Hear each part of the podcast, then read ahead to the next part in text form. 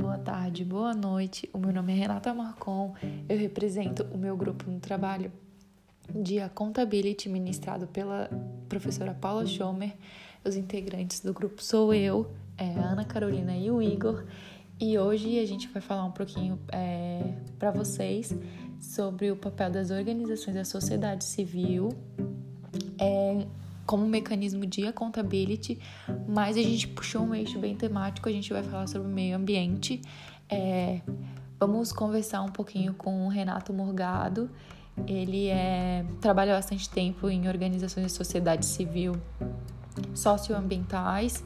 Ele vai falar um pouquinho também para a gente sobre é, os movimentos ambientalistas, falar um pouquinho sobre o contexto político que a gente vem vivendo hoje e também a gente vai ter a participação da Cintia, que ela é coordenadora do Fórum de Políticas Públicas aqui de Florianópolis, que é um espaço de participação popular que, querendo ou não, é uma das formas de ter a accountability, né? A participação popular é muito importante. Então, ela vai falar um pouquinho sobre, sobre a experiência dela, vai dar, um, vai dar um auxílio aqui no nosso debate. Vale ressaltar que são trechos de conversa que a gente teve com eles, então a gente vai fazendo as perguntas no meio e eles vão fazendo as respostas e a gente vai acrescentando algumas coisas. Então é isso, vamos lá e vamos fazer um debate bem legal. Espero que todo mundo goste.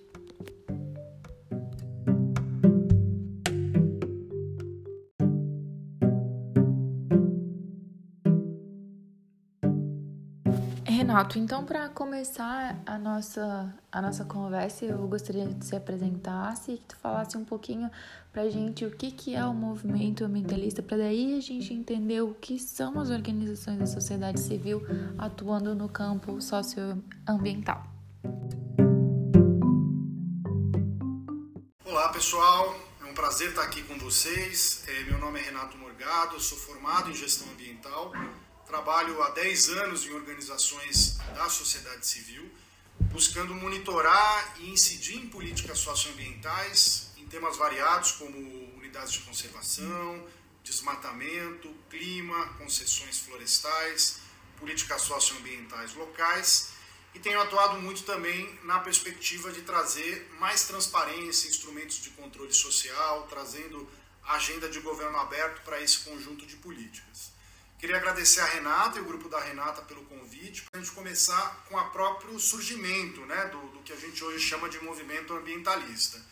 Então, por mais que a gente teve algumas iniciativas anteriores, é com o processo de redemocratização do país que emerge de fato um conjunto de organizações, de pessoas, de redes que vão militar por políticas ambientais, é, por, pela preocupação ambiental, seja de atores públicos, de atores privados, ou seja, para que o país de fato olhasse para as questões ambientais e percebesse a problemática é, ambiental. Então foi nesse processo de redemocratização que surge né, o movimento ambientalista.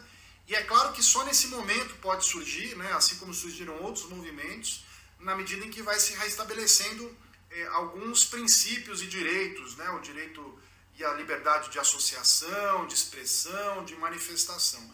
E ao mesmo tempo em que esse processo permite o surgimento de um movimento como o movimento ambientalista, o próprio movimento ambientalista ele também contribui e fomenta o processo de redemocratização. Eu acho que um dos, um dos fatos né, que melhor ilustram isso é toda a mobilização social que houve em torno e contrária à inundação de Sete Quedas, que era um conjunto de saltos que eram necessários inundar para a construção de Itaipu. Esse movimento ele se deu no final dos anos 70, no início dos anos 80, ou seja, na vigência ainda do regime militar. Então mostro que só no momento de abertura política é, era permitido e era possível né, um conjunto de manifestações como essa. Ao mesmo tempo, essas manifestações iam testando, iam alargando os limites né, de aceitação é, democrática pelo regime militar que estava se estabelecendo. Então, o movimento ambientalista também ajudou a reestabelecer a democracia. Né? E aí, para além do processo de redemocratização, é, dois outras, duas outras grandes janelas de oportunidade política ajudaram a configurar o movimento ambientalista. Um é o próprio processo da Constituinte, onde esse movimento ambientalista ainda nascente se organizou para tentar influenciar o processo constituinte, e o Brasil então colocou como um dos capítulos é, da Constituição a proteção ao meio ambiente. Então esse movimento ainda nascente conseguiu constitucionalizar a proteção é, ambiental. É, e um outro processo foi a ECO 92, né, a conferência de 92, que foi uma conferência global realizada é, no Rio de Janeiro e que possibilitou também um impulso né, ao que a gente hoje chama de movimento ambientalista. Além desse breve histórico, é importante salientar também que existem vertentes do movimento ambientalista, não é algo homogêneo. Né? A gente pode falar da vertente preservacionista, que, de forma resumida, é a ideia de que a gente deve ter espaços protegidos, sem a presença da sociedade, sem a presença humana, para que a gente possa garantir é, um meio ambiente equilibrado, pelo menos nesses espaços. Então, essa é uma forma de compreender a questão ambiental. Uma outra corrente é o socioambientalismo, que já vai unir a ideia de conservação ambiental com a garantia de direitos, e que vai trazer também é, uma concepção de que, por exemplo, é importante garantir o direito do, das populações e dos povos que vivem mais próximo do ambiente, seja os povos quilombolas, extrativistas e indígenas. Uhum. E essa vertente ela é sintetizada por Chico Mendes, né, que, que ao longo dos anos 70, 80, militava por essa perspectiva, né, de que era importante sim conservar o meio ambiente, mas também garantindo os direitos e as perspectivas das pessoas e dos povos da floresta. Hum, legal. E uma terceira vertente que vai sendo criada e que vai se consolidando pode ser chamada de modernização ecológica, que é a compreensão de que os problemas ambientais podem ser resolvidos a partir de avanços técnicos e tecnológicos ou de mecanismos econômicos que possam é, criar instrumentos para que os agentes econômicos ou públicos internalizem os custos ambientais que antes eram externalizados para a sociedade. Sim. Então, é uma perspectiva mais técnica e economicista. Né? Então, acho que isso é importante também porque a gente não está falando de um movimento homogêneo, né? mas de um movimento que tem vertentes, né? que tem perspectivas distintas. E a Eco 92 traz a ideia de desenvolvimento sustentável como um grande guarda-chuva que, se não cria um consenso absoluto né, em torno dessa ideia, mas vai criar é, uma compreensão mínima comum para essas várias vertentes do ambientalismo e que vai permitir então criar um movimento em torno de algo que tem vários significados, né? a ideia de desenvolvimento sustentável pode ser definida de várias formas, mas cria um guarda-chuva comum para que embaixo dele pudesse então emergir um movimento minimamente é, articulado. É, e o movimento ambientalista ele também não é homogêneo, é, além dessa forma de compreender o problema ambiental e as suas possíveis soluções, ele também não é homogêneo na sua constituição. Né? Tem um, o professor Henri Axeraldi, que é um professor da Federal do Rio de Janeiro, é, que escreve muito sobre conflitos socioambientais e justiça ambiental. Ele usa um conceito que, para mim, é, é muito explicativo, que é a ideia de que o movimento ambientalista ele é composto por uma nebulosa associativa, ou seja, por um conjunto difuso e não homogêneo de tipos de organização e tipos de movimentos. Né? Então a gente pode colocar no guarda-chuva do movimento ambientalista redes, movimentos sociais de base que têm um componente ambiental, as ONGs socioambientais, sejam elas as grandes ONGs ou as pequenas ONGs que atuam mais em nível local, mesmo movimentos empresariais que trazem um componente ambiental. Então, tudo isso foram uma nebulosa, né? uma coisa heterogênea e não muito bem recortada, que pode ser colocado nesse guarda-chuva chamado movimento é, ambientalista. E o papel desses movimentos ambientalistas são inúmeros, né? Assim como eles apresentam propostas alternativas para o desenvolvimento sustentável, eles fazem protestos e manifestações populares, é, é, adotam ações que visam a conscientização, a educação ambiental, o plantio de árvore. Eles têm o, o principal objetivo, né, proteger o, o, meio ambiente, mas sim despertar nas pessoas e no governo a necessidade da preservação ambiental, né? E aí também fazem apontamento de, de mudanças, é, das mudanças climáticas que vêm acontecendo no planeta, enfim, né? E aí a gente, a gente pega, já a gente chega nesse contexto já das coisas prontas, né?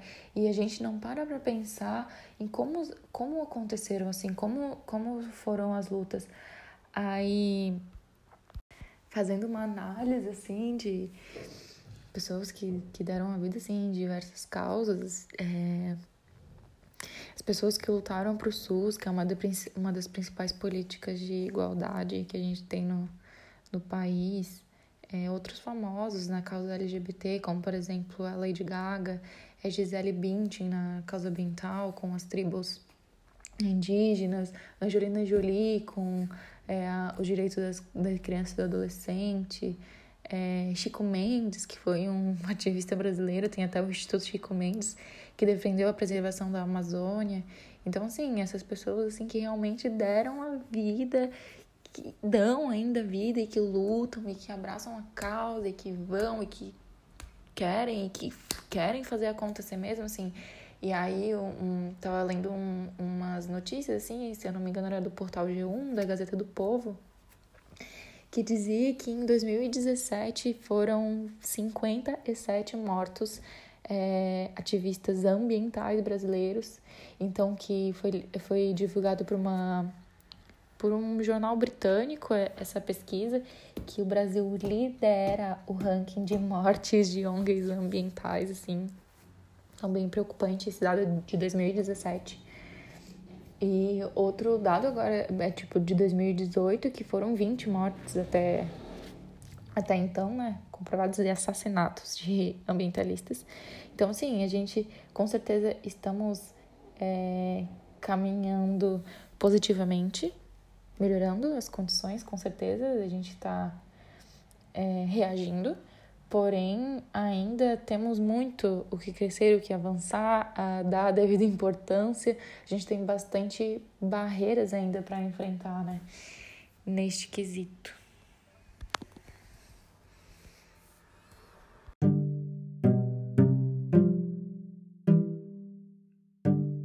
Vamos falar um pouquinho sobre realmente a, accountability, né? Como as organizações da sociedade civil, elas elas fazem a accountability, elas estão inseridas nesse mesmo, como elas são um mecanismo de accountability para o governo, para a sociedade, é, no que, que elas auxiliam o governo e a sociedade em tomada de decisão, em monitoramento, em fiscalização. Então vamos, vamos dar uma conversadinha agora sobre isso. Accountability, né, é, o recorte que eu vou fazer é o das ONGs, né, e, e das ONGs que atuam em nível nacional. É, essas ONGs, né, a gente pode citar o WWF, o Greenpeace, o Amazon, é, o IPAN, a Conservação Internacional, o Imaflora, um conjunto de organizações profissionalizadas, ou seja, que tem um corpo técnico contratado e permanente, que tem uma captação de recursos é, mais ou menos estável, sendo que parte delas são organizações brasileiras e uma outra parte são organizações internacionais que possuem é, um escritório no Brasil. Quando a gente olha para esse, fazendo esse recorte, né, mais uma vez, a gente pode identificar é, pelo menos cinco categorias de ação, estratégias de ação, que de forma mais ou menos direta é, interage com essa ideia do accountability, né, o papel das organizações na promoção do accountability. A primeira é uma estratégia de incidir na elaboração de leis e políticas públicas. Né? E aí, para isso, lança mão de várias formas: o contato direto com o tomador de decisão, a realização de campanhas, projetos pilotos que depois podem mostrar, é, a partir de, um, de uma experiência local, como isso pode escalar em políticas públicas. Então, esse conjunto de ONGs é bastante presente na incidência e na busca, então, de melhores políticas, melhores leis e na correta implementação dessas políticas. Então, em todo o debate socioambiental das várias políticas públicas que compõem esse guarda-chuva de políticas ambientais, essas ONGs vão estar mais ou menos presentes buscando é, incidir. Uma outra estratégia é mais voltada para a sociedade, né, de, de mobilização e sensibilização da sociedade, para que a sociedade possa estar ativa nessa demanda por melhores políticas e práticas de agentes públicos e privados. Né? Então, quando a gente olha algumas grandes organizações como o WWF, o Greenpeace, vocês vão ver de forma muito forte essa estratégia de comunicação. Né? É uma comunicação voltada para a mobilização, milhares de seguidores nas redes sociais, uma presença constante é, nos meios de comunicação. E aí, chegando mais perto, eu acho que do conceito de accountability, essas organizações, de forma sistemática, monitoram as políticas públicas. Né? Então, elas vão acompanhar essas políticas, elas vão fazer pesquisas, elas vão fazer análises, elas vão criar indicadores para tentar mostrar para a sociedade e para o próprio poder público em que medida e em que qualidade determinadas políticas públicas elas estão sendo implementadas. Né? E aí, com isso, obviamente, alimentar o debate público, mas também pressionar eh, os governos, os órgãos públicos, para que eles melhorem o desempenho deles eh, nas políticas públicas. Então, se a gente colocar a accountability como uma prestação de contas, é quase uma forma das ONGs ocuparem um papel que poderia ser do próprio Estado, mas são as organizações isso, Renato, isso que é interessante, porque as organizações da sociedade civil, elas fazem muitas vezes o papel que deveria ser do governo, né? De mostrar como está o real estado, é, vamos supor, de desmatamento, de poluição, né? Esse seria o papel do Estado e as organizações da sociedade civil, elas entram é, fazendo essa prestação de contas, né? Isso é muito interessante. Produzindo informação sobre a execução de políticas é, e aí pressionando e trazendo o debate público para que essas políticas públicas sejam é, melhor implementadas. Depois eu, eu, eu, eu envio para a Renata, mas só dois exemplos, como uma iniciativa do IPAM, que chama Indicar, que monitora políticas de combate ao desmatamento nos estados, e o termômetro do Código Florestal, que é uma iniciativa do Observatório do Código Florestal, uma rede de, de ONGs, que monitora é, a implementação do Código Florestal.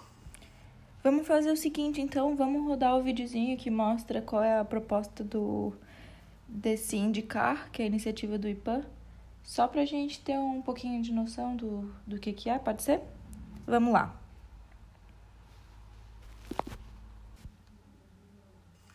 Um outro conjunto de estratégias é a sistematização e produção de informações. Né? Então, esse, o campo de ONGs socioambientais é é um campo bastante rico, né? onde as organizações, elas, claro, com muitas dificuldades, mas conseguem elas mesmas sistematizarem informações públicas, mas trazendo de uma forma é, mais clara para a sociedade, ou mesmo elas produzirem informações. Né?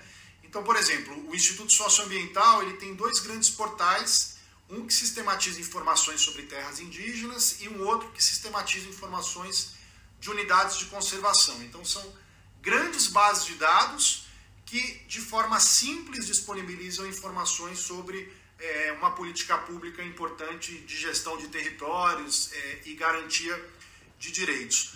Um outro exemplo é o Observatório do Clima, que também é uma rede de organizações da sociedade civil, que anualmente produz é, o nível de emissões de gases do efeito estufa.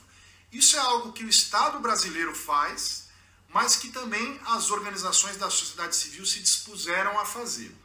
E elas se dispuseram, né, e eu tive a oportunidade de participar do início desse processo, primeiro porque o Estado divulgava as informações com atraso, e segundo porque disponibilizava não no nível de detalhe suficiente. É isso que a gente falou, né, Renato? Então, é, as organizações da sociedade civil fazem o papel do Estado e de forma muito mais transparente, muito mais rápida e muito com mais riqueza de detalhes, né? Então, é, tá aí a devida importância. E por fim, porque a sociedade civil, ao, ao ponto dela mesma produzir informações, ela vai ter mais legitimidade e mais compreensão do problema para interferir melhor é, no debate público.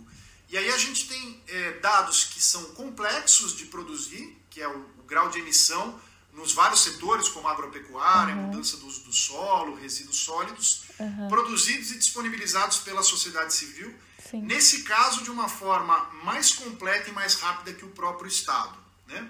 É, e aí o último exemplo é o exemplo do Amazon, que produz dados anuais é, de desmatamento, além de alertas mensais do desmatamento na Amazônia. Ou seja, o Estado também faz isso, mas a sociedade civil criou um sistema independente próprio uhum. de produção de informações. Então, a sociedade civil, é, no campo socioambiental, desenvolveu essa capacidade de ela mesma produzir informações que, em alguns casos, o próprio Estado produz, mas em outros ela ocupa esse espaço porque existe uma lacuna é, grande de informações. E, e, uma última estratégia é a sociedade civil, essas ONGs, mas, enfim, todo o campo socioambiental, ou quase todo o campo socioambiental, todo o campo socioambiental, ao longo desses anos, né, desde a redemocratização, demandando que, as, que a legislação ambiental, que é composta por leis que instituem diversas políticas, política de, recursos hídricos, é, a política de saneamento básico, a política de clima, que todas essas políticas é, contivessem instrumentos de transparência e participação social. Então existe uma compreensão bastante consolidada de que essas políticas elas devem ter como princípios e como prática a transparência pública e espaços institucionais de participação. Eu costumo dizer que o campo ambiental ele é um dos campos mais férteis de instrumentos de participação. Né? A gente tem um conjunto grande de conselhos é, ambientais em nível federal, estadual e municipal. A gente tem conselhos em novas territorialidades que a política ambiental traz, como conselhos de unidades de conservação, comitês de bacias é, hidrográficas. E a gente tem um conjunto amplo também de sistemas de informação, de obrigações de transparência, uma lei de acesso à informação ambiental que é de 2003, ou seja, ela é oito anos anterior à Lei de Acesso à Informação Geral, que a gente tem é, e que funciona para todos os órgãos do Estado brasileiro, além de uma demanda ativa de abertura de dados, de transparência de documentos. Então, o campo socioambiental também ele é bastante forte é, nessa demanda de espaços de participação, controle social é, e de mecanismos de transparência pública. Né?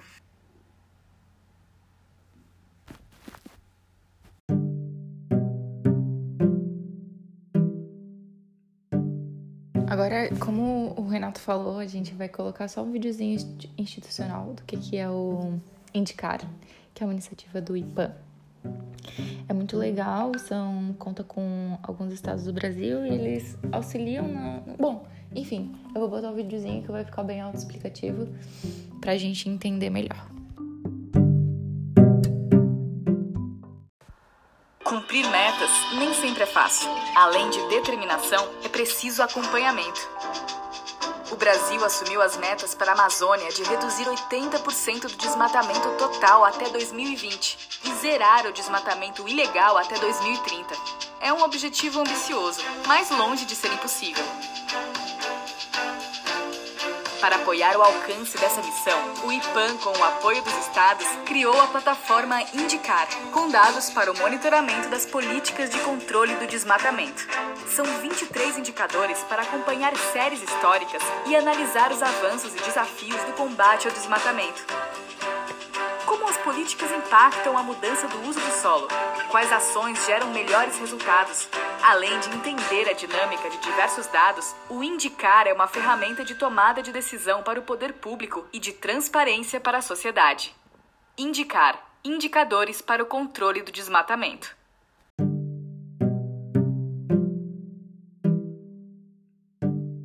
Agora, minha, meu questionamento vai mais para Cintia, sim, que no nosso debate a gente vai, falou bastante sobre isso. É sobre a mudança do padrão de participação, né? Principalmente dos jovens. As pessoas elas não estão tendo mais muita vontade de participar das organizações e as organizações elas vêm então perdendo muitos membros antigos. E elas necessitam de um trabalho contínuo, precisam de mão de obra técnica, de responsabilidades legais, precisam captar recursos, os conselhos são muito importantes.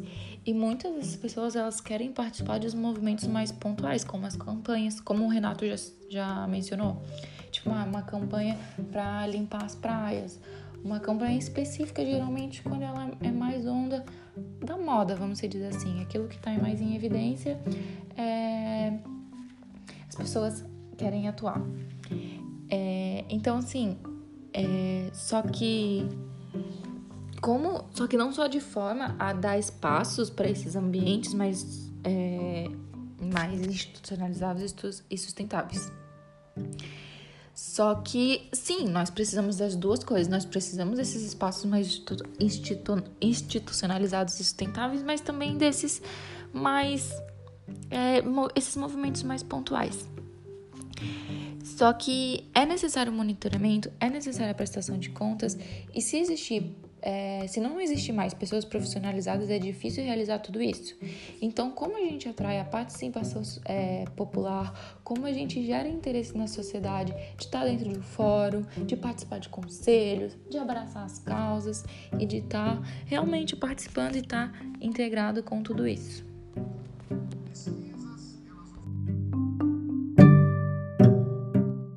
Fórum é, ele sempre aproveitou muito essa é, janelas de oportunidade. A gente pode usar tudo para o nosso contexto também, né? Janela de oportunidade. Quando a prefeitura atrasava um recurso, nossa, um debate enorme, né? Então vamos lá, vamos falar sobre aquele recurso que foi atrasado. Então tu pega muita gente pelaquela questão do recurso, mas quando a pessoa chega lá, vamos politizar, né? Conversa e tal, imobilize, vai. Aí as pessoas vão entendendo pela prática, não é um conceito, a Cíntia acha, ou a ideologia do fulano é não, na prática a pessoa vê que aquela pessoa não está fazendo por causa disso, então tem a questão do pontual. Um outro exemplo é a questão lá, do, eu também sou muito envolvida com a terra indígena Morro dos Cavalos, né? Então a gente fez muita questão de mutirão do bem viver lá. Então também uma porta de participação, né? Como chamar pontualmente. As pessoas vão lá, ai que legal, vamos plantar, né? Tal, vamos conhecer os indígenas. Chego lá, tem uma luta aqui. Ah, tem demarcação de terra. Ah, tem conflito. Ah, Aí tu vai trazendo uma. É assim, é, é oportunizar, sabe? Pessoas que nunca participaram, nem sabiam, achavam que índio andava de tanga ainda, que não pode usar celular, que não pode usar carro, sabe? Mas é, é, é, é muito louco, né? Porque na escola a gente aprende uma coisa, né? E chega lá, a realidade é outra, daí. Ah, eu quero como é que eu posso me engajar, como é que essa causa também é minha, agora eu entendi. E aí as pessoas começam a se envolver. Aí foi, foi construída uma comunidade agroecológica, tem o plantio, tem cesto. Então, para ver como às vezes pegam uma janela de oportunidade. Então, o fórum tem isso, né? Para minha vivência, eu aprendi questão de estratégia política. E é só vivendo isso que a gente aprende estratégia política. Que aí tu vai ver qual é o vereador que dá certo conversar, qual foi que não deu certo, qual foi o prefeito que te atendeu, qual que não atendeu. Inclusive, é, é uma coisa assim que existe estudos, né, semiótica, de linguagem, enfim, né, que a gente ainda precisa avançar, porque com certeza quem não quer que a gente participe sabe, né? que quando chega até numa sala de reunião, bota o ar-condicionado nas tuas costas, te bota numa, numa mesa mais embaixo. Símbolos. São coisinhas assim que para nós assim parece despercebido, mas que ela mostra uma condição de autoridade de alguém que está ali, né? Eu queria pegar essa questão da, rapidinho da, da participação para dizer que meu, o meu trabalho foi muito focado na investigação pública, né? O que, que é investigação pública? Cara, é isso aí, é um mundo novo, né? Parece um problema, as organizações chegam lá e falam de um problema, Aí a gente tá, mas como faz, né? Pra resolver. Quem é o culpado? Mas tem lei. Isso é investigação começa. Mas tem lei para isso? Ah, tem. Onde é que tá escrito? Aí tu vai lá. Ah, tá escrito isso, mas não é feito isso. Mas, ah, mas com quem, quais são os poderes que a gente pode falar? Ah, esse, esse, esse. Ah, então eu vou levar a cartinha lá. Daí o cara responde, pedindo uma informação, né? Com a lei da transparência. Aí o cara manda. Ah, tá aqui a informação. O que, que eu faço com isso agora? Ah, eu vou lá. Aí começa a publicizar, tu começa a ter acesso a dados que tu nunca imaginou que existia, que tu nunca imaginou que era possível. Então, essa investigação pública que vai, né, e, e a publicização, porque não adianta tu fala, ficar conversando entre si, né? Todos nós aqui sabemos do problema e se a gente não botar para fora, não vai acontecer. Então a gente vai pegando esses dados, vai sistematizando, né? Como ele foi, falou ali da, do meio ambiente e joga para fora e começa. A gente já usou jornal, eu já dei entrevista em, em televisão eu fui pela causa, né? Só, ah, meu Deus, não acredito uhum. falando. Que, que vergonha, né? Mas eu fui, eu fui pela causa, assim, né? Tá? Tem que falar, alguém tem que falar. Daí ninguém queria, né? Todo mundo muito envolvido com, com uma organização que não poderia ser retalhada. Eu disse, ah, eu vou. Aí fui lá, falei, falei em microfone, já dei entrevista pra rádio, já dei entrevista na Floripa, enfim, na Tribuna Livre da Câmara. É interessante porque ao mesmo tempo que a gente aprende a participação, gera-se um senso de pertencimento aquela comunidade, um, um sei lá, um, um, traz junto a realização. A Beth Bahia dizia muito isso para mim. Cintia, eu atuo no fórum porque é o sentido da minha vida. Eu, eu me sinto realizada, eu me sinto preenchida. Porque eu faço algo pela comunidade, entende?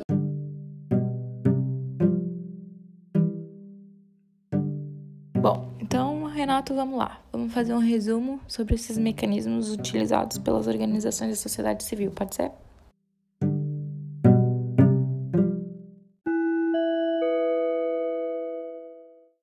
Então, esse conjunto de estratégias, né?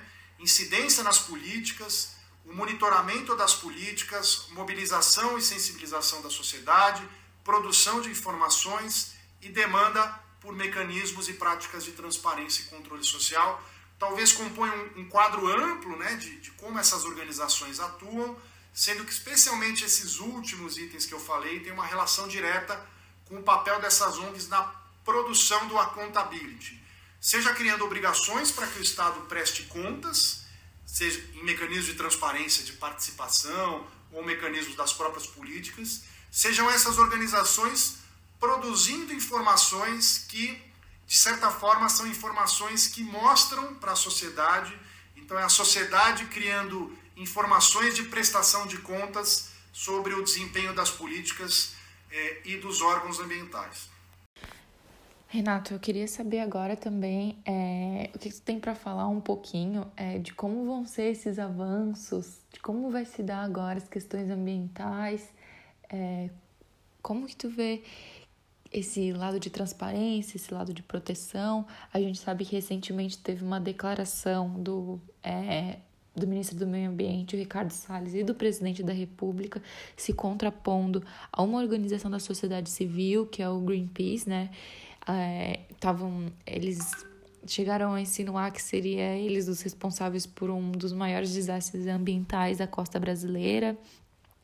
É, como tu acha que o governo ele vai lidar com a atuação da organização da, organização da sociedade civil nessas atividades que a gente, a gente veio citando né, ao longo da nossa entrevista, da nossa conversa?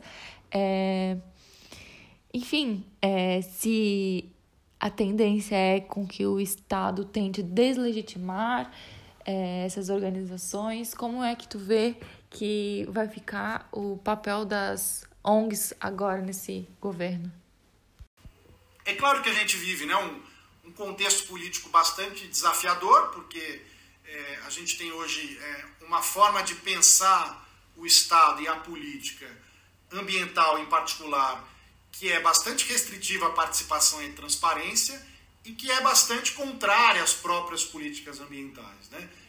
Então eu entendo que é, as organizações elas vão continuar atuando nessas mesmas linhas, mas agora numa posição muito mais de segurar, de impedir retrocessos, do que de fato de promover é, avanços. Né? Mas as estratégias, de forma geral, elas devem ser a mesma. Né? O que muda é a narrativa, é esse processo agora muito mais reativo né? e de segurar é, os retrocessos do que como nós tivemos em, em anos anteriores, e, e isso desde a redemocratização que por mais que com muitos desafios, o avanço ele foi sendo paulatino, né? tanto em mecanismos de transparência e participação, como na qualificação é, das políticas ambientais. Então é isso, para não me alongar muito, espero que vocês tenham é, gostado, que tenham aproveitado com mais informações. E mais uma vez agradeço o convite, é um prazer estar aqui com vocês, é, mesmo à distância. Um abraço.